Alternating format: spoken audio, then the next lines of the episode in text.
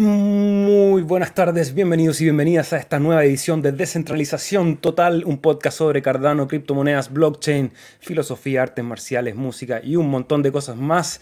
Aquí conversando durante esta hora. Rodrigo, pensé que estabas atrasado, que venías ahí desde tu participación en el foro de Davos. Quiero que nos cuentes todo lo que está pasando ahí en el foro económico mundial.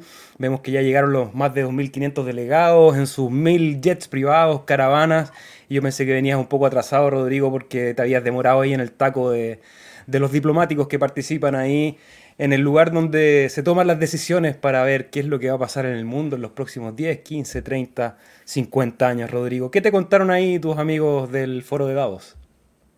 La verdad, Sebastián, para darte tranquilidad a ti y al resto del cardumen, simplemente le dije a Buffett y a Soros que tenían que irse al carajo porque yo tenía descentralización total y que ninguna de las monedas que me podían ofrecer valía el tiempo que compartíamos con este fenómeno que se llama el cardumen que se extiende por todas partes del planeta. Bienvenidos una vez más, una semana al mundo diferente, la semana post ETF, donde hemos visto que la adopción no fue una explosión, pero sí un movimiento gradual hacia arriba y hacia abajo. Sebastián,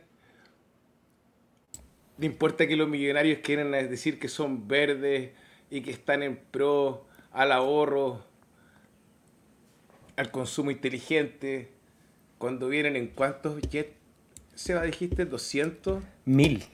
O sea, eso decía la información de un Twitter tampoco, no vamos a hacer ahí alarde de noticias que no están bien respaldadas, pero sí lo que me parece súper claro es poder evaluar cómo estamos generando alternativas a esa centralización, porque un poco ese es el tipo de centralización que tenemos que, no sé si combatir es la palabra, porque siempre me ha parecido un gasto de energía entrar en, en disputa con esas centralidades, creo que es mucho más saludable, más inteligente también empezar a conformar alternativas y que al final las cosas van a caer por obsolescencia y no por, por combate o por destrucción. Creo que el hecho de que se junten no sé cuántos mandatarios a puertas cerradas, creo que eso es cosa del pasado. Desde que llegó el Internet tenemos que buscar resoluciones a los problemas que tenemos de manera transparente, de manera abierta, donde se comparte la información, donde las cosas son de código abierto, donde en algún momento nadie va a tener miedo de abrir su cartera y decir, mira, esto es lo que pasa, así está escrito el código, así se firman los contratos, así se mueve el dinero, y porque va a obligar a que las personas, al momento de desarrollar esos contratos, tengan que velar por la probidad de, esos acuerdos. Entonces, que esté pasando eso en este momento en, en Davos, lo usamos un poco para para tirar cohetes al principio de esta transmisión. Obviamente que no tenemos nada que ver con lo que pasa en ese lugar. Vamos a ver ahí si alguien de los amigos de Miley, de Cardano, eh, nos puede sacar información privilegiada de lo que están conversando en ese lugar. Pero como alternativa, creo que lo importante es conversar cómo hacemos algo diferente a eso. Cómo tomamos las decisiones de una manera descentralizada y distribuida es algo en lo que se está trabajando en Cardano. Creo que estamos lejos de ser una alternativa real todavía para la distribución de gobernanza a nivel global, pero primero hay que demostrar cómo funciona eso en escalas como los que estamos trabajando para que potencialmente en el futuro a lo mejor las herramientas que vamos desarrollando en blockchain para tomar decisiones, para informarnos cómo se usan los recursos, eh, nos puedan ayudar a que estas cosas no pasen en cuatro paredes, sino que sean en concilios un poquito más abiertos, en que la gente pueda enterarse cuáles son las reales conversaciones y no solamente la publicación que va a salir mañana que dicen, bueno, el mundo está mal y aquí tenemos las soluciones para cómo hacerlo mejor, sino que realmente cuáles son las conversaciones que tienen ahí en las altas cúpulas de poder, Rodri. Oye, y comenzamos hoy día porque tenemos hartas noticias, vamos a hablar un poco también de, ese título clickbait que usamos, siempre pedimos disculpas por el clickbait, pero hay gente ahí tirando mucho miedo respecto a lo que pasa en Cardano, eso va a ocurrir, estamos presos de toda una narrativa que un día somos lo mejor, al, otro día somos lo peor, creo que es fundamental dejarse de lado de esa de esa dualidad, de esa dicotomía para construir, para saber qué es lo que está pasando y por eso estamos aquí martes y viernes conversando con ustedes, respondiendo preguntas y aprendiendo sobre este ecosistema, educándonos también de cómo se usa y cuáles son los potenciales que tiene Rodri. Te dejo el micrófono en un segundito. Bueno, en particular es un momento interesante, como decía Sebastián, sobre todo porque estamos explorando nuevas formas de organizarnos y no tan solo a nivel del protocolo de Cardano, sino que hay varios proyectos ya que han decidido utilizar eh, la blockchain para construir herramientas de toma de decisión. eh, Celestia, uno de, esos, eh, uno de esos productos, pero en particular me gustaría abordar el tema de la descentralización y la toma de votaciones como lo que lleva haciendo el protocolo de Índigo, por darte un ejemplo, que lleva participando ya más de un año y que cada una de las decisiones por parte del protocolo han sido fomentadas a través del mecanismo de gobernanza. Si uno explora en el sitio de Indigo, uno puede ver y trazar todas las tomas de decisiones que van desde la creación del EUSD, que fue creo que la primera o la segunda decisión que se tomó. Entonces, ahí tenemos una parte, una observación. Luego tenemos MinSwap. Y esta idea de llevar a convertirse en una DAO y este toma de temperatura que están haciendo en los foros luego de haber reducido el supply es interesante ver cómo nosotros como seres humanos estamos buscando nuevas instancias para organizarnos. Ahí yo creo que a Sebastián, a pesar de que no le gusta la palabra lucha, la lucha está... La lucha es un concepto que se da en la naturaleza, hermano, así que sin temor nomás vamos a pelear. Eh, no sé si sí, no sé si vamos a ser el león o seremos la hiena o la gacela pero hay que pelear, no importa el lugar en el que nos toque estar. Así que Sebastián, te doy las gracias por eh, abrir el episodio con algo interesante que es esta reflexión de cómo nos organizamos y, y nada, vamos a ver si Cardano este 2024 se convierte en la DAO más grande. Saludos a My Life Food que se conecta y nos deja el like número 2. Bienvenido amigo José María Pasalia, dice, vendemos nuestra asada, sí, claro, cómo no. Ivanet Neish eh, sí, bueno, ahí vamos a conversar un poco de qué es lo que estuvo hablando Ivan on Tech, uno de los influencers de habla inglesa importante que estuvo hablando de Cardano. Vamos a hablar de KT33, Diga 33, decía el, el. ¿Quién es el que decía Diga 33? ¿El otorrino laringólogo? ¿Será el, el que te decía eso? No me acuerdo, hermano. He ido mucha terapia. saludos a Jack Doe, saludos máquinas, like número 4. Vamos gente, gracias Jack. Maximiliano Ferry, compro, pago con Solanas. saludos Víctor Zurdo, dice, no les veo más, mis dislike por ese clickbait, me he hundido en la miseria. Bueno, hoy día vamos a ver si realmente tiene algo de cierto lo que pusimos en el título de la transmisión. Hoy, a propósito, ya se me estaba quedando fuera la gente de Instagram. Me tengo que acordar cuando partimos de que tengo que hacer otro, otro click también. Odyssey también no, pero no, si por lo menos debería ya estar funcionando. Espero. Eh, sí, estamos en vivo. ¿Estamos en vivo? Sí, estamos en vivo. De hecho, una persona nos está viendo ahí por Odyssey. Saludos a Jack Doe. Ah, mira, nos deja saludos de los dos lados. Bienvenido. Eh, bueno, ese, ese em, clickbait lo hicimos por una de las noticias que vamos a estar conversando hoy. Y vamos a evaluar también. Así que vamos a tratar de ser lo más objetivos posible. Tratamos de serlo siempre, si bien tenemos un sesgo porque trabajamos en la red de Cardano, operamos infraestructura y estamos aquí martes y viernes todas las semanas hace ya un montón de años, un montón de capítulos, 287 creo el capítulo de hoy.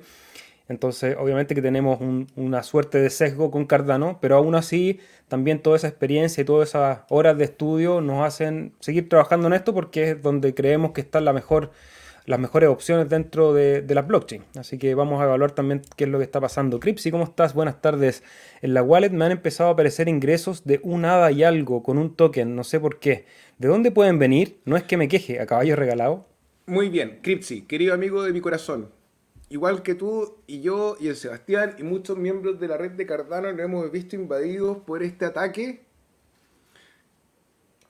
en el cual te regalan un token que promociona que tú a través de conectarte a un sitio web vas a poder hacer un claim o vas a poder recuperar o te van a entregar un airdrop fondo. Yo he visto este scam desarrollarse con Nunet, Jens, Agix, WMT, con, Orca, con Orfax. Cornucopias. Cornucopias. Cornucopias, siempre se nombre. Bueno, no importa, ustedes saben de qué juego estamos hablando, copy. Entonces, eh, ten cuidado. Y como no hay problema que te regalen esa hada. Eso no es problema. El problema va cuando tú conectas la billetera al enlace que te dan. Entonces, mientras te estén regalando esa hadita, usted se las puede ir, enviar a Binance y retirar una hada fresca. Te cambia esa hada que viene usada con un NFT que a usted no le gusta y le dice a CZ, CZ. Y CZ te pasa otra fresca. te van a cobrar un costo de transacción, pero ese no es problema. Oye, ¿no será una herramienta para hacer publicidad también esa entrega de tokens, pensando en que con un uso eficiente de las UTXO a lo mejor puedes enviar millones de tokens de regalos por bajo costo y que ese token a lo mejor no vaya con un scam, digamos, pero sí vaya con una publicidad, con el nombre de alguna marca que visibiliza a lo mejor la creación de proyectos? No lo había. Creo que, creo que se ha hecho en todo caso, pero Quizás, no de manera tan masiva como lo vamos a ver en el futuro. También estas cosas son cosas que van, van pasando día a día y vamos aprendiendo de ellas. Y, así que buena tu pregunta, Cripsy, para conversarla. Están los grandes comprando BTC y ADA porque no sirve para nada. Halfie Jones, ¿cómo estás? Alabado sea el cardumen, compro ADA, quien los venda. Grammar Crafters, Cardano Rocks, es la red más descentralizada que existe. Critzy, ¿cómo estás? Buenos días o buenas tardes. Aquí ya son tardes, son las 16 horas. Hoy día empezamos un poquito más tarde que lo, que lo de costumbre. ¿Será carabinero? ¿Será parte de las fuerzas policiales? Buenos días, buenas tardes, buenos días, buenas tardes. Saludos a Bilbao, a nuestro amigo Lunático Leas. ¿Cómo estás? Buenas noches, nos dice Sick Show, Cardano Castellano, un gran amigo ahí el, del canal Cardano Castellano. Recomendado seguir todos los que les interese aprender sobre el ecosistema de esta blockchain. Ahí hay información de primera fuente, doblada a la perfección por nuestro amigo Seba. Así que vayan todos a seguir a Cardano Castellano. Cristian González, ¿cómo estás, amigo? Franco Massive. Gente, ponga sus likes, nos dice Franco Massive. Muchas gracias por recordar eso. Manuel Luque, buenas tardes desde la cálida soleada Málaga. Bienvenido, amigo. Bro, hola cabros. Like enviado satisfactoriamente, muchas gracias. Marcelo Ruffinelli, hola, amigo. Saludos desde Asunción, Paraguay. ¿Podrían comentar algo de Sunday Swap? Ya, vamos a uh. partir con la pregunta. Yo voy a hacer una introducción, Rodri, y te tiro el micrófono. Sunday Swap fue uno de los primeros exchanges dentro de la red de Cardano. Si no me equivoco, fue el segundo o el tercero en estar disponible para, la utilización.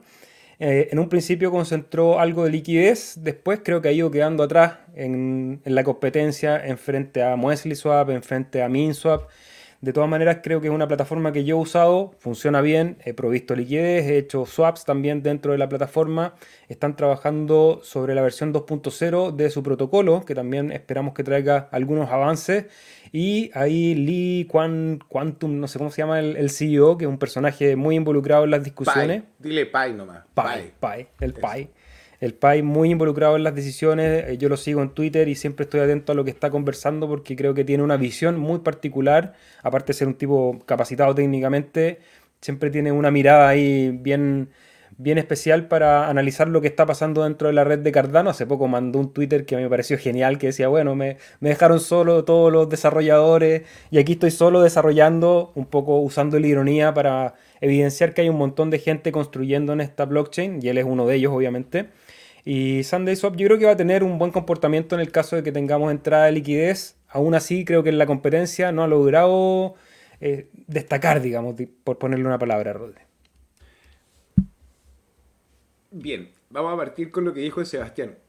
Pai ha estado bien involucrado en los ejercicios de gobernanza, ha estado bien involucrado en las opiniones sobre el desarrollo del protocolo, ha estado escribiendo SIPs, ha estado dando su opinión sobre Catalyst.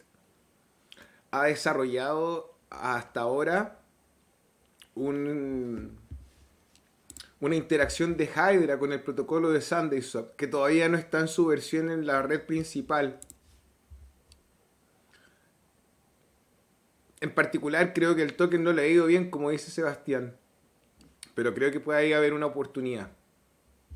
Eh, por la implementación de tecnología que ha estado buscando hacer SundaySwap. Con su versión número 3 del protocolo, eh, ellos buscan reducir los fees. Entonces ya no va a ser tan caro eh, del batcher, el, computador que se ocupa en el backend para poder procesar esa transacción. Eh, debería bajar a 0.25 ADA y con un volumen alcanzado debería pasar a una de nuevo. Y de ahí se debería votar a través de la gobernanza si es que este cambio se va a implementar por más tiempo. Eso es como lo último que tengo de las noticias de Sunday Swap en la cabeza sin mirar nada, hermano. No hay torpedo, no hay segunda pantalla. Eso es lo que me acuerdo ahora. Excelente. Bro, ¿cómo estás? Dice nuestro amigo Bro. Me preocupa que estos señores de BlackRock y sus secuaces estén vaciando los Bitcoin desde los exchange. Los efectos secundarios del ETF, nosotros los tratamos de prever antes de que sucediera todo lo que estuvimos conversando los últimos dos meses sobre la aprobación del ETF, pueden ser múltiples. Creo que es un, a mí, en lo personal, por mi visión de mundo, por mi visión de qué es lo que debería hacer la blockchain y las criptomonedas para el percurso de la humanidad, que haya un ETF o no haya un ETF, la verdad que me es casi indiferente y le veo más puntos negativos que positivos. Hay entrada de liquidez, por supuesto, sube el precio y si tú lograste acumular antes que las grandes institucionales, probablemente tu, tu mm, inversión se va a ver valorada, valorizada en el tiempo. Porque a mayor interés comprador, tu, inversión se, valoriza. Ahora, recordar que esta tecnología, uno de los puntos centrales, junto con, con la seguridad, junto con la resistencia a censura, es la descentralización. Entonces, cuando entran actores que han capitalizado y han monopolizado todos los negocios del mundo, cuando hablamos de BlackRock es si, no nos ponemos metafísicos y no nos vamos más allá de este universo, es la cúspide de donde se concentran más recursos y probablemente más poder también a través de esos recursos, pensando en que estamos en la era en donde el poder está acuñado con la gente que ha podido amasar recursos. O sea, hoy día el poder es institucional no desde los gobiernos, sino que de las grandes corporaciones y BlackRock es la más grande de ellas. Entonces, el capitalismo corporativo. El capitalismo corporativo, exactamente que no tiene nada que ver con el libre mercado, porque de libre no tiene nada. Entonces, creo que el hecho que ellos sean actores ahora relevantes dentro del ecosistema es más un peligro que un beneficio, eh, sobre todo a mediano y a largo plazo. Entonces, vamos a estar monitoreando qué están haciendo estos actores y eso es lo bueno de la blockchain, que independiente que entren actores de cualquier tipo, eh, nosotros podemos saber lo que pasa en la blockchain y podemos hacer análisis en cadena y lo mismo que dices tú, amigo Dabro, nosotros podemos ver cómo se están moviendo esos bitcoins y en base a eso tomar buenas decisiones. Entonces, yo en lo personal no soy ni un fan de que entre los institucionales, creo que, como lo dije en un principio, estas tecnologías deberían tender a ser una alternativa eh, para escapar de, esa, de ese sistema que en general a, a, la gran mayoría no les está haciendo un beneficio en estos momentos. Y poder descentralizar es un poco la bandera de lucha para que estos, estos señores de BlackRock no tengan todo en sus manos, sino que haya cosas como lo que pueda pasar con la gobernanza en el futuro que esté en manos de los ciudadanos que a través de sus dispositivos puedan interactuar con, estrategias de gobernanza, con contratos y bueno, todo lo que hablamos aquí semana a semana, Rodri. Solo quería aportar un poquito de sal. Amigo Dav, aún no compran en los exchange. Están comprando OTC. En el minuto en el que empiecen a comprar los exchange, We're gonna know. Fidel Lamas nos comenta, hola a todos en el cardumen, compre nada mientras puedan, que en dos años se arrepentirán de no haber comprado más. Ese es el comentario de Fidel. Eh, Cristi, ¿cómo estás amigo? Uy, pero no quieren soltar, sino todo lo contrario. Como efecto colateral, dice DAPRO, si sube BTC, subirán las bolsas y los fondos de la AFP. Eso es por el M2. Eso tiene que ver con el dinero M2 y los ciclos del dinero M2. Jack Dog dice que no se ve en Odyssey. ¿Por qué yo lo veo? Ahí coméntame si se ve yo en este momento. Em, sí, estamos en vivo. Sí, sí, lo puedo ver en, Odyssey, por lo menos acá. Coméntanos si, si, está bien. Y díganos si está bien los audios también. Bianca, ¿cómo estás, amiga? Bienvenida. Vin Mil. Llego un poco tarde, pero aquí estamos. Saludos. Giorgio Pullman, ¿cómo estás, compañero? Sick Show, los veré en diferido. Les dejo una consulta. ¿Qué hay de sílica? Tengo unos por ahí olvidados. Sí, yo tengo unos tokens de gobernanza de Silica ahí perdidos. Eh, hubo un tiempo que le seguía el rastro a ese proyecto, un proyecto que nace en Singapur, que tiene algunos inversionistas interesantes, que han desarrollado tecnologías en videojuegos y tienen algunas aplicaciones. Pero la verdad es que ya después de que me, puse a trabajar fuertemente en Cardano, le perdí un poco el rastro a Silica. Pero me imagino que si siguen trabajando, llegado a un bullroom, en algún momento liquidez les va a llegar. Así que si tienes Silica, yo los dejaría de momento ahí esperando alguna valorización y a lo mejor transformarlos en nada llegado el momento. Buenas chicos, un saludo muy grande, nos dice Andrés, bienvenido. Rohan Crypto, saludos al Cardumen, hace tiempo que no los encontraba en vivo. Pregunta media personal, ningún problema. ¿En qué niveles piensan tomar ganancias parciales 2024? ¿Prefieren holdear todos sus hadas to the moon? Rodri, ¿queréis partir? ¿Dispara usted o disparo yo? Bueno, yo voy a disparar, yo ya lo he dicho varias veces, eh, cuál es un punto que yo voy a estar monitoreando en el Bullroom si partimos con el gráfico de ADA USD. Eh, lo que yo estoy haciendo es una estrategia de análisis técnico muy simple, que me puedo quedar súper corto. Creo que viendo cómo se ha dado el desarrollo fundamental de la red, todo lo que están hablando otros analistas, creo que mi proyección es de las más conservadoras que he visto. Me puedo equivocar también y aún así mi proyección puede ser eh, demasiado optimista, pero considerando esta línea de proyección alcista que va conectando los máximos y estos puntos de referencia que tengo en, en el gráfico, en este caso estamos viendo un gráfico diario, pero mejor en semanal va a quedar un poquito más claro. Yo lo que voy a esperar es que en un eventual bullroom el precio vaya a tocar esta línea ascendente que si lo vemos por fecha y más o menos por todo lo que hemos venido conversando, yo creo que debería estar alrededor de los 4.4, 5.5. Ese es un rango que yo voy a estar monitoreando. Si el precio está muy inflado, voy a tener que tomar ganancias para aprovechar eh, lo que no aprovechamos en el bull run anterior, que es toda esta caída. Y es ver eso, ver, las caídas como una oportunidad cuando uno aprende a leer los ciclos de mercado y, eventualmente toma buenas decisiones, porque eso es lo que estamos hablando hoy día en, en este podcast, pero llegado el momento eh, no todos van a poder tomar esas buenas decisiones. Esa es mi proyección. Pero lo que hemos hablado el último tiempo, y vamos a hacer el ejercicio, Rodri, ahí para que tú me ayudes también, es ir cruzando gráficos. Creo que es importante cruzar este gráfico, que es el USD, en el caso que quieras tener liquidez en USD para una potencial bajada, con el fin de acumular más ADA. O sea, yo pienso tomar ganancias parciales el 2024 para poder tener más ADA para el siguiente ciclo. Eh, esa sería la estrategia. Eso, cruzarlo con el ADA BTC, que en este momento ha tenido una recuperación, está en los 1252 satoshis. En este yo haría un cruce porque hay un, hay un gráfico invertido con lo que veíamos en el ADA USD, que es que los máximos cada vez son más pequeños. Entonces yo he trazado una línea que conecta los dos máximos anteriores en el gráfico de Cardano Bitcoin y voy a cruzar esa referencia que tengo con USD con lo que pase con Bitcoin. Entonces, a lo mejor si ADA está ya cerca de mi precio objetivo y se acerca a la zona de los 4000 Satoshi, a lo mejor me confirma lo que estoy pensando. Pero a lo mejor si ADA está en los 5 eh, respecto a USD, pero aún el precio de, de ADA BTC le queda recorrido para llegar a los 4000 Satoshi, a lo mejor voy a estirar un poco tratando de, buscar el potencial también en la relación de Cardano Bitcoin. Y a eso le sumaría dos gráficos más. Uno que es el Total 3, que lo hemos venido revisando ya también que tiene otra referencia, son gráficos que son similares, pero que si en algún momento hacen divergencia, hay que monitorear para ver si son confirmaciones o a lo mejor te permite hacer correr un poco más el precio o al contrario, decir, chuta, ya está todo calentado en, frente a BTC, ya está todo calentado en el, en el Total 3, entonces a lo mejor el precio es antes. Y finalmente es la dominancia de ADA, que en el caso de la dominancia de ADA también deberíamos estar buscando llegar ahí cercano al 5%.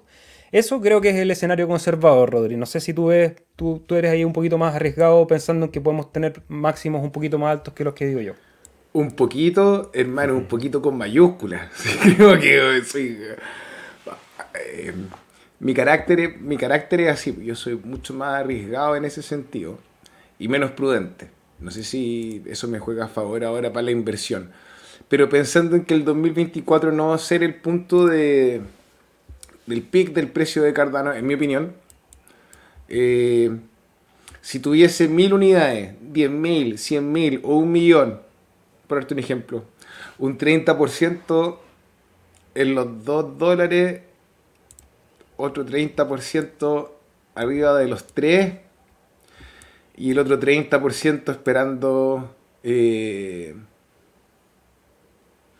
ahí más arriba hasta donde se reviente la burbuja pero porque estoy pensando en los 2 dólares y algo va a partir para hacerlo de forma parcial solo este año, eh, porque me gustaría, a diferencia del ver pasado, eh, proyectar por lo menos 4 años, no uno. Fue horrible. Fue horrible proyectar un solo año de caída.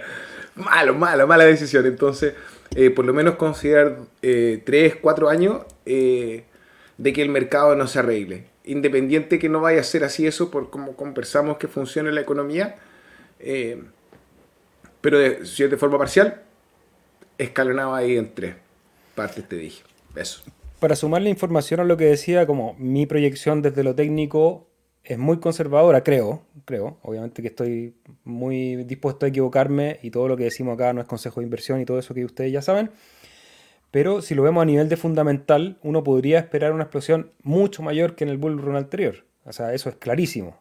La condición del mercado que tuvimos acá el 16 de agosto, el 30 de agosto del año 2021, Cardano había recién estrenado los contratos inteligentes, no había ninguna aplicación, no había valor bloqueado dentro de las dApps, no había todo lo que está pasando con la gobernanza, la comunidad era mucho más pequeña, la atención que tenía por los institucionales era más pequeña, el desarrollo en general era mucho menor a lo que tenemos hoy. Entonces, también eso es algo que hay que mirar con el rayo del, ojo. Si bien la liquidez muchas veces la parte fundamental se la mete ahí por donde, por donde le quepa, creo que es interesante saber que si entra un flujo de liquidez importante, como es lo que se espera, eso, ese, ese pronóstico sí lo venimos haciendo, y, ciertos capitales grandes les interesa el desarrollo que hay desde lo fundamental, a lo mejor la explosión puede ser más grande. Y yo he visto análisis ahí a los 7 dólares, a los 12 dólares y a los 32 que tienen eh, diferentes argumentos que pueden ser proyecciones un poquito más agresivas. Rodri, aprovechemos de mirar el gráfico también porque mm, Bitcoin dólar tuvo el día de ayer, en la, semana anterior, perdón, estamos en diario, ahora sí lo voy a poner en, en diario, estamos semanal, tuvo un retroceso que desde el máximo que vivimos en los 49, empezó a buscar piso ya en los 41, hemos recuperado la zona de los 43, aunque perdiendo la media móvil de los 20 periodos en diario, que vamos a ver si funciona como una resistencia ahora para buscar movimientos quizás hacia niveles inferiores, estaría monitoreando los 39, aunque me parece que ese doble o casi triple apoyo que estamos viendo en esa zona, que es la de los 40.500, podría plantearse como una como un soporte importante en este movimiento que ha seguido al alza. Eh, muchos esperaban que viniera la catástrofe, pero parece que está encontrando piso ahí en los 41, Rodrigo. Tenemos un día verde en general en todos los activos, lo mismo en ADA eh, y de manera contradictoria con el DXY subiendo, que eso también es una divergencia interesante evaluar, que está subiendo muy bien con, con una vela, si algo aprendido usted, profesor, eh, con una vela interesante que sale de esa zona que nosotros teníamos marcada de acumulación que tenía entre los 102 y los 102.6. Hoy día un mechazo bastante fuerte a los 103.39. Vamos a ver cómo le va con la siguiente resistencia que tiene los 104.2. Pero el hecho de que se esté moviendo de manera paralela el Bitcoin con el DXY es un movimiento interesante que habla del interés que hay por Bitcoin particularmente. No es solamente flujo de dinero que está yendo y viniendo desde el dólar, sino que hay capital que independiente de que el dólar esté subiendo, igual quieren ingresar al Bitcoin. Eh, cuando conversamos la semana pasada y hablamos de la cantidad de dinero que había ingresado al ETF, aparte de ser eh, uno súper optimista, eh, hablamos del volumen total. Entonces es interesante ver cómo a lo mejor los institucionales nos ayudan a, lateralizar en esta minuto, viendo y argumentando a favor de lo que había visto Sebastián, que estamos haciendo un piso sobre los 40.000 y evidenciando efectivamente el movimiento al alza que ha tenido el, dólar por las últimas cuantas semanas. Son, es un movimiento de una, una o dos semanas, hermano, creo. Desde el 28 de diciembre que hizo el mínimo, 28 de diciembre hasta el día de hoy. Son dos semanas, un poquito más de dos semanas. Claro, entonces igual a pesar de tener esa presión, eh, que no sea a lo mejor desde donde nos están viendo si le ocurren sus divisas, pero el peso chileno, por darte un ejemplo, eh, se vio súper debilitado por el, por el dólar. Entonces, eh, no me sorprendería que ese fuese la respuesta de distintos mercados. Por eso pienso y estoy argumentando que a lo mejor como el inflow, la plata que está entrando a pesar de la presión que pueda generar Grayscale con su venta del, ETF, eh, ayudaba a emparejar. El RSI es un indicador interesante, man, es un indicador con el que me quedaría solo para observar, dado que muchas veces el precio lo hemos visto avanzar a pesar de que está sobreextendido. Entonces, eh, tal cual como vimos en enero del año pasado en el movimiento, eh, pienso que vamos a seguir manteniendo este nivel y vamos a lateralizar para disminuir la presión que hay desde el movimiento. Por lo demás, quedan menos de 100 días para el halving, 90 y pico, si no me equivoco. entonces, hay que tener la perspectiva que nosotros, mira, ahí el Martín del Latin Stakepool, nuestro amigo, dice que nos fijemos en el indicador del Global Debt Liquidity. Quedan 102 días. Bueno, eso depende de si es que el... Desde dónde está fijado, porque como va por la cantidad de bloques, en este minuto se está fijando en el 28 de abril como la fecha que tendría para la cantidad de bloques que es la condición. Eh, Mira, está toda la gente viniendo a ver por qué el título del programa dice que Cardano no sirve para nada. Lo logramos. logramos el clickbait, por fin. Un saludo a todas las personas, pero no. Eh, entonces, veo yo el, movimiento como interesante. Si hemos hablado y hemos conversado que puede ser un momento interesante febrero para venir a retestear precios anteriores, pero eso es algo que me gustaría dejar de sentirme tan abanderado y me pongo en una posición de tercera persona y estoy observando con, menos certeza. Esa es la verdad. Porque a final de cuentas, eh, ese movimiento que vimos hacia arriba y hacia abajo en la última semana por dos días consecutivos, eh, me hablan de una manipulación que obviamente nosotros la hemos visto, sí, obvio, la volatilidad la conocemos, pero realmente no nos han agarrado nunca así de fuerte el brazo, así ya sacúdete, pa, pa, pa, pa, pa. Entonces, nada, tranquilo, dejar que la fuerza de gravedad no me empuje, voy a estar calmado y voy a tener más oxígeno, moviéndome en el agua como cualquier pez. Eso, mira, hay una cosa que yo en general hago muchas proyecciones bajistas cuando está todo muy ferviente, pero ahora quiero hacer lo contrario, creo que hemos entrado ya en una fase del precio en que las correcciones, a menos que venga un cisne negro, una noticia muy fea que, de verdad desincentive a los inversores, creo que todos estos momentos de bajada lo que hacen es eliminar manos débiles para empezar a seguir subiendo, van a seguir liquidando posiciones en largo. Recordar que ahora las posiciones en largo, ya, ya esta zona que teníamos marcada aquí, ya se, se absorbió toda la liquidez. Entonces ahora toda la zona de stop loss, voy a hacer un análisis muy rápido, puede que no sea del todo preciso, pero la zona de stop loss de todas esas posiciones en corto ahora van a estar ubicadas más o menos en esta zona, que es la zona que deja este imbalance de liquidez cuando veníamos cayendo ya hace dos años. Em, déjame dejar el dibujo bien hecho acá. Entonces, todos esos stop loss que están ahora entre los 48 y los 52 van a ser los que van a estar ahí esperando que haya un movimiento, que haya un manejo de narrativa y ¡shum! van a agarrar esa liquidez y vamos a tener de nuevo eh, máximos de todo este ciclo. Creo que ya cuando el sentimiento en Bitcoin por lo menos se pone muy alcista, los retrocesos son muy cortos y no dejan mucho tiempo, porque obviamente que no es fácil, si no todos se subirían rápidamente y todos esperarían el punto de compra eh, certero para poder seguir sacándole beneficio, eso no va a ocurrir.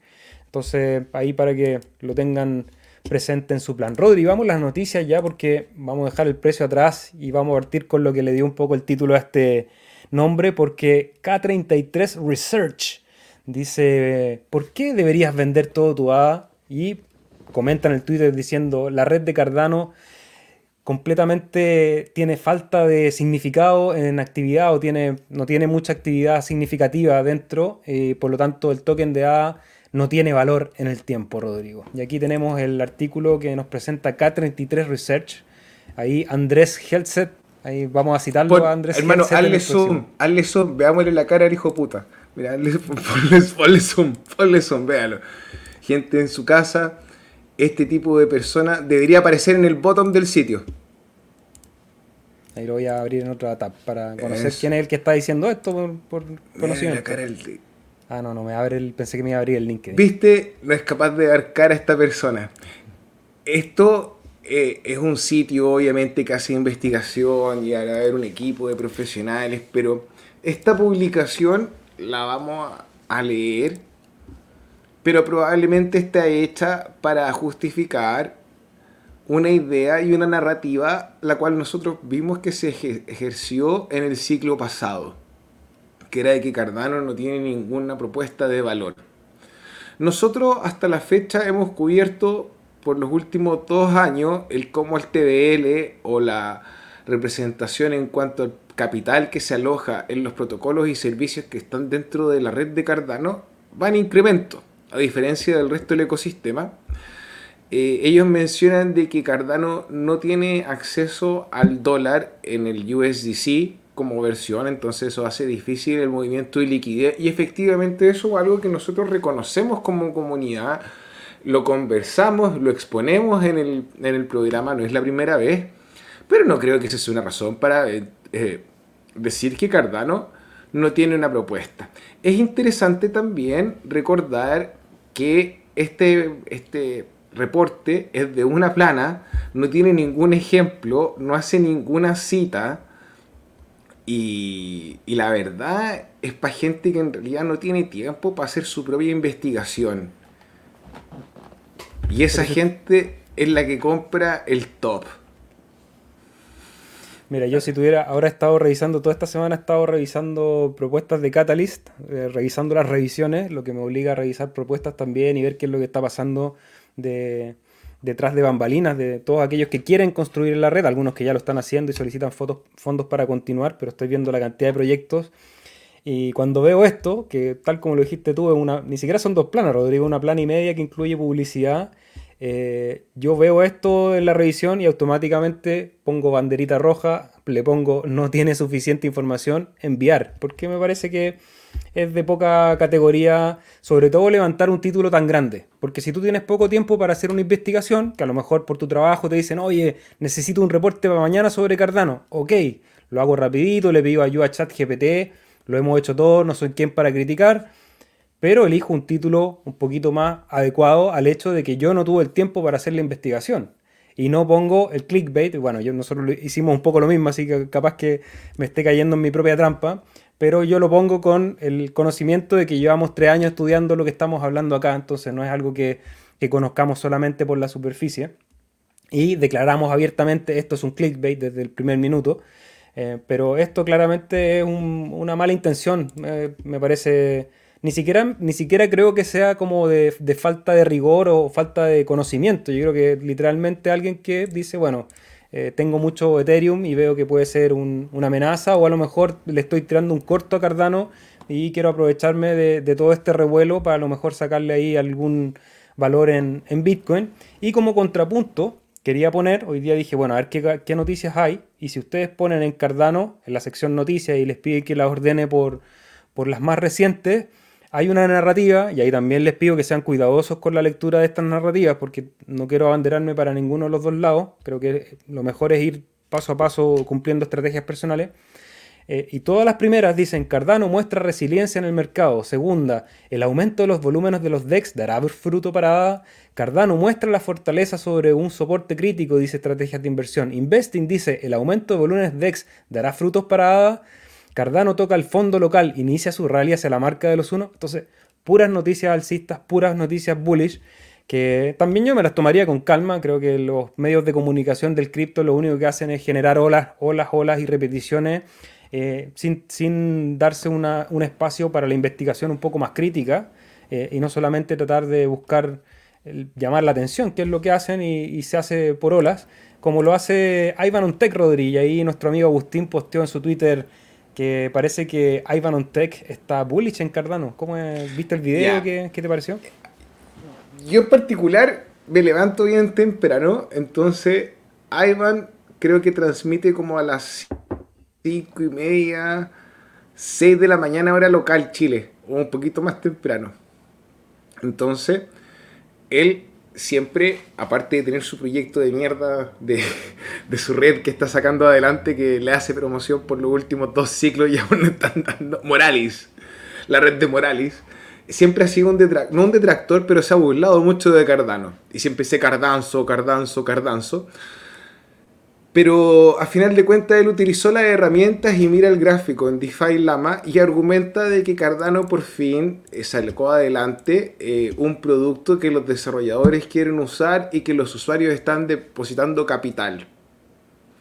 Entonces él hace un reconocimiento, dice, bueno, felicitaciones que Cardano ha logrado concretar eh, esta masa crítica porque antes de los smart contracts era simplemente otra blockchain sin ninguna otra función más que la de replicar valor, o sea, de mover valor.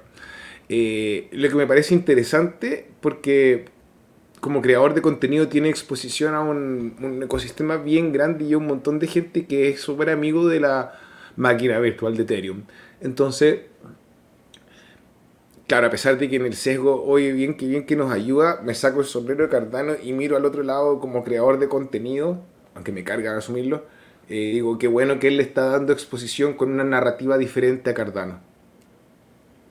Yo me acuerdo que en los primeros videos que hice en el canal, en los videos del conejo blanco, en donde trataba de explicar a aquellos que estaban partiendo en el ecosistema cripto, dónde buscar información, yo citaba a Ivan Tech, porque así como Rodri eh, lo escucha en la mañana, yo durante tiempo este año sí le perdí, o el último año le perdí un poco la, huella a Ivan Tech, pero era uno de los, de los relatores de noticias y comentaristas que seguía, que me mantenía informado.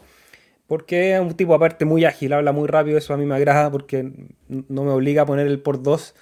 Y, entregaba información y era relativamente entretenido, tiene un buen setup técnico, entonces era una persona que yo recomendaba seguir. Después ya me aburrió un poco su, manera, pero me parece interesante que, le dé cabida. Al final, si nosotros tenemos un podcast que es de Cardano y es un poco exclusivo y un poco monotemático, y sabemos que eso hace que este producto sea de nicho y no estemos hablando todo el tiempo de la última gema ni de. sino que estamos en un ecosistema construyendo. El por alfa. claro, el por cien alfa aquí, hágase millonario con el cripto. Eh, no, todo lo contrario, llamamos a la educación, llamamos a la conciencia del el uso de la herramienta. No es solamente una herramienta de inversión para multiplicar tu, capital inicial, sino que son herramientas que pueden generar eh, posibilidades de negocio, que pueden ayudarte a desarrollar ciertas partes de tu negocio, te pueden ayudar a generar comunidades. Eh, es todo un ecosistema, entonces nosotros dijimos, ok, vamos a enfocarnos en este ecosistema. Rodrigo operando infraestructura, este podcast dos veces a la semana. También recordar que ayer estuvimos subiendo el análisis de mercado que subimos todos los lunes con los tokens dentro de Cardano, porque creemos que también hay un potencial grande de aprendizaje y de capitalización también, de, sobre todo en, lo que va a pasar a futuro. Como lo dijimos, en el bullrun anterior no teníamos aplicaciones. Para este bullrun hay un montón de aplicaciones, un montón de proyectos que han trabajado súper bien. Hay algunas que son geniales, simplemente, o sea, yo las ocupo día a día y digo, oye, esta aplicación está súper buena. Así como cuando uno usa, no sé, pues Final Cut o, o AutoCAD o Canvas. El otro día empecé a usar Canvas ahí para los diseñadores y uno dice, más allá que puedan tener detalles, pero tremendos pedazos de software eh, y en Cardano están apareciendo tremendos pedazos de software. Entonces, creo que eso es súper auspicioso para lo que va a pasar en el futuro y aquí vamos a estar en el canal de Individuo Digital y en Chile Stake entregando esa información, Rodrigo. Y así vamos a seguir entregando noticias porque lo de Axo terminó no, no saliendo muy bien, parece. Y están retrasando el lanzamiento de la mainnet, Rodrigo. Eso es lo que estuve leyendo. Yo claro. me he desconectado ayer. Baja un poquito la noticia. Básicamente, Axo dice que ya los fondos que quedaron congelados por estas dificultades que tuvo el, contrato inteligente se pueden liberar. No están, no están congelados, efectivamente. Eh, eh, mueven el lanzamiento de la plataforma el 6 de febrero. Mantienen la fecha del vesting de este calendario de entrega de tokens. Entonces, en vez de recibir el 20% dentro de las próximas semanas vamos a recibir un poquito más de la fracción. Eh, parte de los fondos que estaban destinados a entregar liquidez que no se ejecutaron se devuelven a la toserería eh, de Axo. Entonces hace el lanzamiento con menos fondos aún. Eh, el precio, no sé, hermano, si está ahora en los 11 a 11 o 12 hadas de, 10 o 11 hadas debe estar. Pero hay re poca. La gente compró todo. O, no sé qué pasó, pero apenas empiece el primer vesting sketch, eh, apenas empiecen a liberar las recompensas por primera vez, voy a seguir comprando. Si soy honesto, compré así literalmente, Sebastián, 10 axos. Así, compré 5 el primer día para sacarme el FOMO, para mirar cómo va. Y, y creo que ayer compré 5 más no estoy ni preocupado. Voy a comprar de a poquito, voy a participar. Tengo ya tengo, tengo una bolsita por el ISPO y la quiero complementar un poco, pero no me voy a volver locazo. Eh, porque... Lo caxo. Lo caxo. No vamos a volver lo caxo. Pero, pero está bien. Mira qué rápido, Sebastián, que sos. Pero me parece, me parece interesante tomar posición en este protocolo. Y donde, ah, hay que tomar, donde hay que tomar posición, Rodrigo, es en el proyecto de Catalyst. Ya terminó la etapa de registro de billeteras. Espero que ustedes, todos los que hayan tenido 500 hadas en sus billeteras, se puedan haber registrado. Estuvimos ahí recordando el fin de semana para que no olvidaran hacerlo. Y ahora empieza un periodo de, estamos terminando las revisiones de las revisiones, para saber que todo eso esos reviews y esas estrellitas que van a orientar a la comunidad para que después puedan hacer su voto estén hechos de manera correcta. La gente de LATAM, los amigos de la comunidad de LATAM, están organizando un Idea Fest para que todos aquellos que eh, tengan iniciativas puedan ir a hacer su pitching y poder contárselas a la comunidad, Rodri. No sé si tú tenías ahí más información sobre este registro. Tenemos aquí un... claro, este, este es la el formulario por si alguno de ustedes sacó un proyecto en las votaciones, le va bien y quiere presentar eh, esta es la forma. Eh, me gustaría también mencionarles a quienes nos están preguntando y están un poco perdidos sobre, oye, ¿por qué, ¿por qué votar? Porque en realidad son muchos proyectos. Nosotros con el Sebastián vamos a preparar un par de, no sé si un episodio o un video en particular o una cápsula dentro de un episodio. Todavía no lo sé porque no lo hemos conversado, pero lo hemos hecho en los otros fondos. Creo que esto me gustaría y te lo propongo ahora en vivo, Sebastián, hacerlo un poquito antes no, no tan cerca del deadline. Pero acá, a quienes quieran saber sobre iniciativas para la red de Cardano y dónde votar y quieran hacerlo escuchando en español las propuestas, pueden hacerlo el día 25 de enero, eh, que es el día del evento, entre las 22 y las 24 UTC. Excelente. También los que tengan propuestas y quieran usar este espacio, recordar que este espacio también está abierto para que ustedes vengan a hacer su pitching, escríbanos un correo, nos mandan un mensaje privado y organizamos también una entrevista en vivo para que la gente de la comunidad del Cardumen pueda conocer sus propuestas. Y también recordar la propuesta que ahí está liderando Rodrigo, que es Expanding Cardano's Presence, Foresting, Fostering Growth Within the Chilean Community. Les invitamos a revisarla póngansela ahí en el recordatorio para cuando llegue el momento de votar, que es en tan solo pocas horas, eh, puedan ayudarnos también ahí a crecer. Y también si tienen nada y quieren ponerlos a trabajar, recordar que nosotros operamos el pool chill, toda la información está en chillestakepo.cl, ahí pueden ver todo el servicio que prestamos con el servidor de Cardano y pueden monitorear lo que está pasando dentro de la red. Eh, poniendo CHIL en un navegador como Sea Explorer, les puede comentar que estamos en los 7.53 millones de delegados, un retorno anual de los 3.58 y vemos aquí en la pantalla de rewards que el Epoch pasado, el, 460, increíble 10 de los 7.14 bloques posibles, un 140% de suerte. Y en este Rodri se nivel la suerte, seguimos arriba. Llevamos dos verificados ya. Se nos asignaron 9 eh, y que se acuñen o se firmen estos 9 va a depender eh, de cómo sea la performance, no tan solo del pool de nosotros, sino que del pool que viene con el bloque anterior. Eh, lo que siempre he tenido como anécdota, eh, que Itoro tenía problemas con sus pools y que la comunidad escribió unos correos y al final la arreglaron, lograron arreglar el servidor y ya nunca más hemos tenido desde esa empresa problemas con los bloques. nada, pues contento y agradecido como siempre y aunque suene repetitivo, ustedes son los verdaderos héroes de la descentralización. Ustedes con su delegación nos ayudan a nosotros a estar presentes y a firmar bloques y entregar recompensas cada cinco días y hacer este hermoso podcast y sacar adelante eh, esta información y propagarla a través de la Matrix. Elígeme. Entra la Matrix, sale de la Matrix, entra la Matrix, sale de la Matrix, entra la Matrix, sale de la Matrix. Oye, quería hacer un comentario, Rodri. Terminamos con las noticias de hoy antes de ir a los comentarios de nuestra audiencia compartir una reflexión. Ayer me tocó ir a, la montaña, muy lejos, sin señal. Estuve 24 horas desconectado de la Matrix totalmente. De hecho, te mandé un mensaje, Rodrigo, para evaluar el horario de hoy día porque no sabía qué hora iba a llegar de vuelta.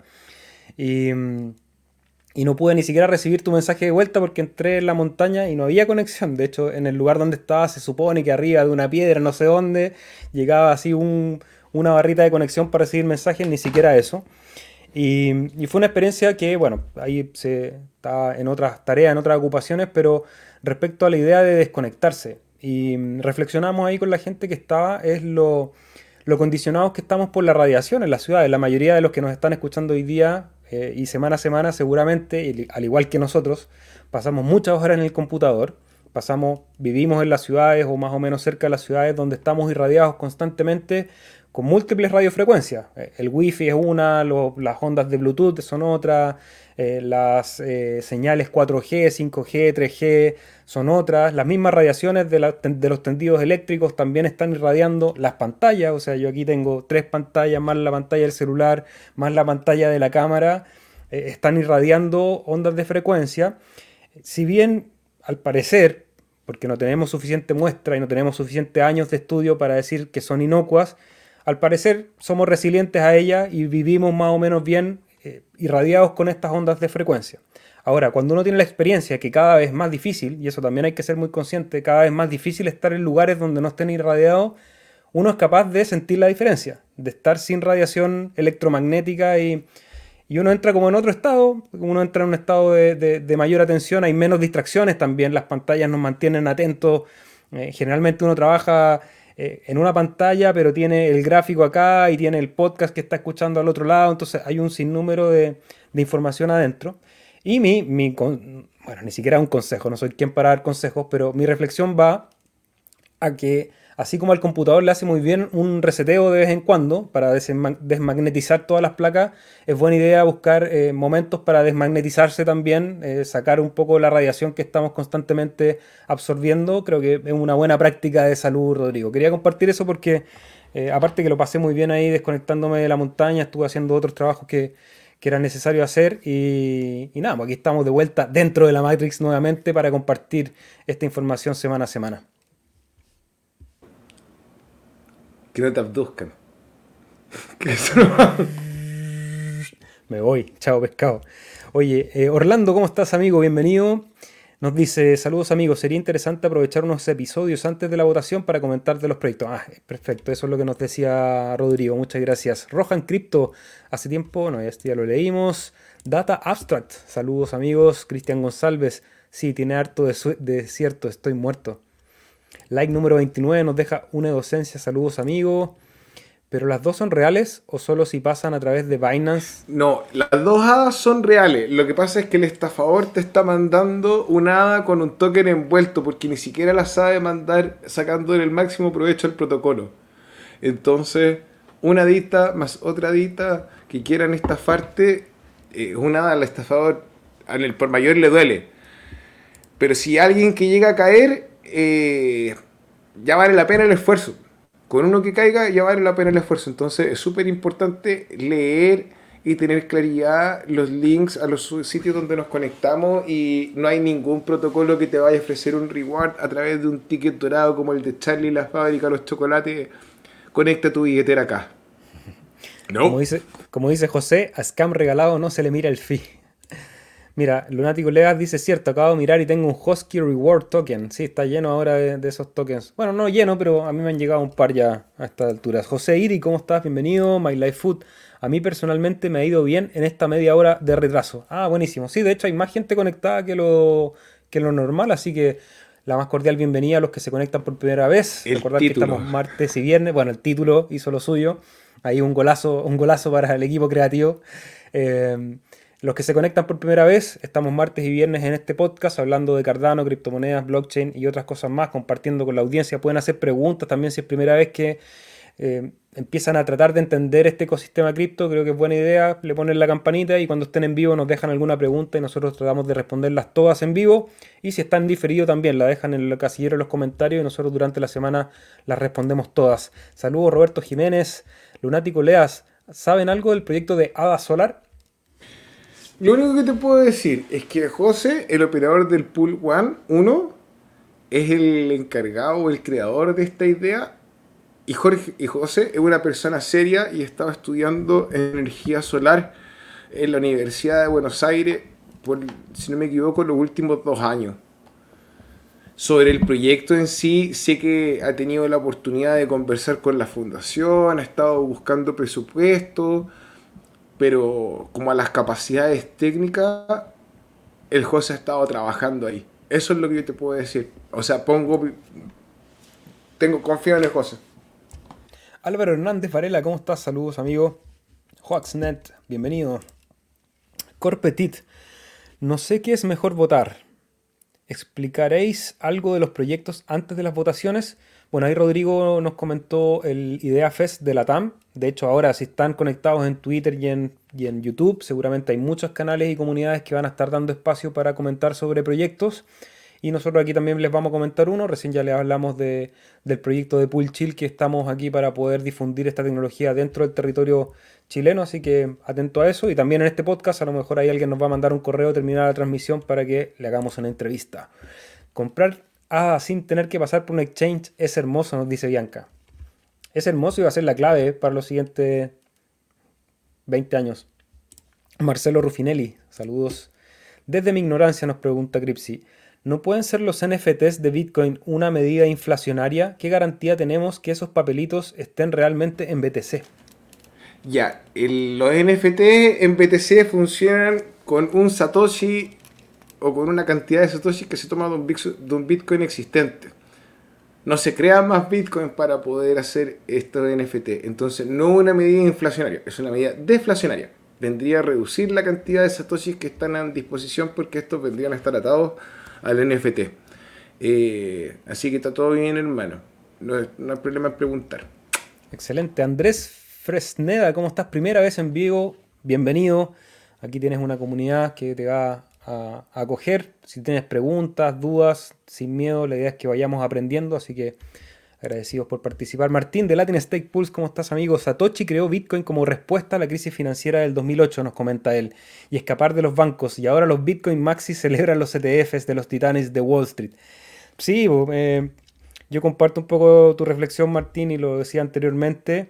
Y también nos va a llegar a nosotros en Cardano, eso también para que estén atentos. Ya están hablando del famoso ETF de Ethereum, en algún momento van a hablar del ETF de Cardano. En algún momento van a llegar entidades más grandes que van a querer tener mayor participación y mayor control sobre el, sobre el protocolo.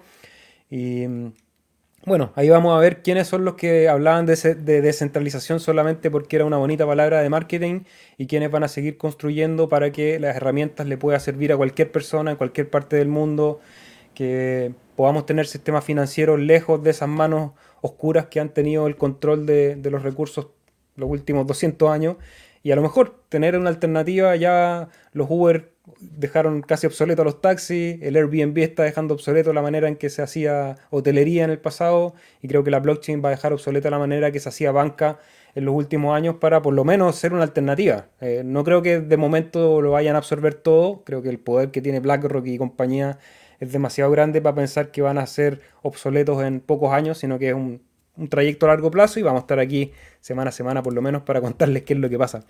Cada vez hacen más complicada la compra, sí, no va a ser un camino fácil, eso lo tenemos más que claro. ¿Creen que la SEC quite la etiqueta de Security ADA para un posible TF? Mira qué buena pregunta nos hace Grammar Crafter. No me acuerdo si es esta semana o la que sigue, está el juicio con Coinbase, con la SEC. Y sobre ese resultado del juicio vamos a poder asumir eh, si es que hay un poco más de claridad o no por parte de esta etiqueta del security que le está poniendo la seca a Cardano. Y no tan solo a Cardano, sino que un montón de otras criptomonedas. Eh, yo pienso que ya existen instrumentos financieros como Trust eh, que, incluyen Cardano. Así que el pasar al ETF sería como una transición más como que botaste el lente leche. Así es lo que viene. Y sin ser un experto, pero la SEC no es la que determina si un activo es un security o no. A lo más puede referirse a él dentro de sus investigaciones y estudios o en los, en los reportes que hace, como lo hemos podido ver. Pero si no me equivoco, termina siendo el Congreso el que puede determinar solamente qué activos van a ser commodities y cuáles security.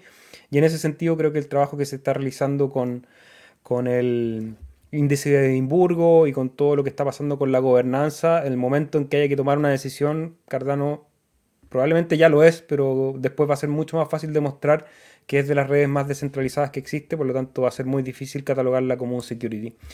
Latin Stake Pools dice que su objetivo es más conservador aún, 3.69 dólares. Dice que es mejor sorprenderse y no esperar a que llegue a un objetivo inalcanzable.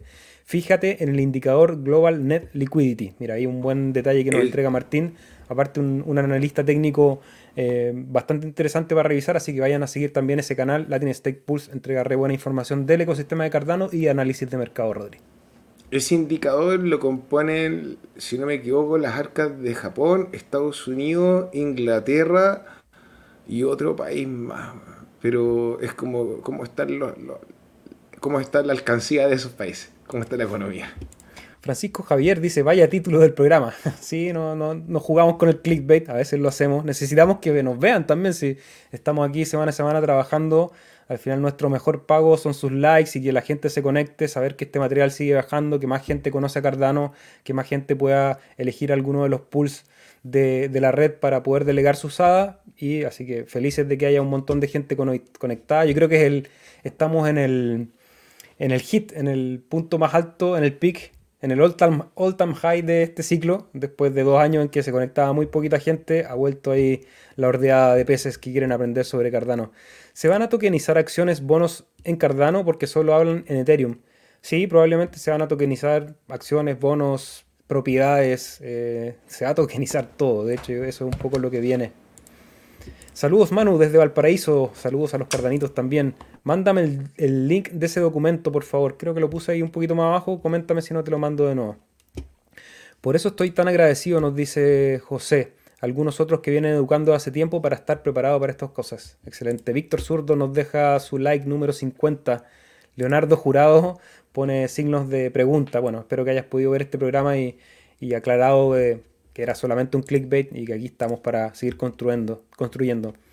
Ladran Sancho, sigamos le dando valor a Cardano desde la construcción, dice Federico Bale. El verdadero valor se lo vamos a dar trayendo cosas de uso reales y promoviendo la adopción de Cardano como solución blockchain.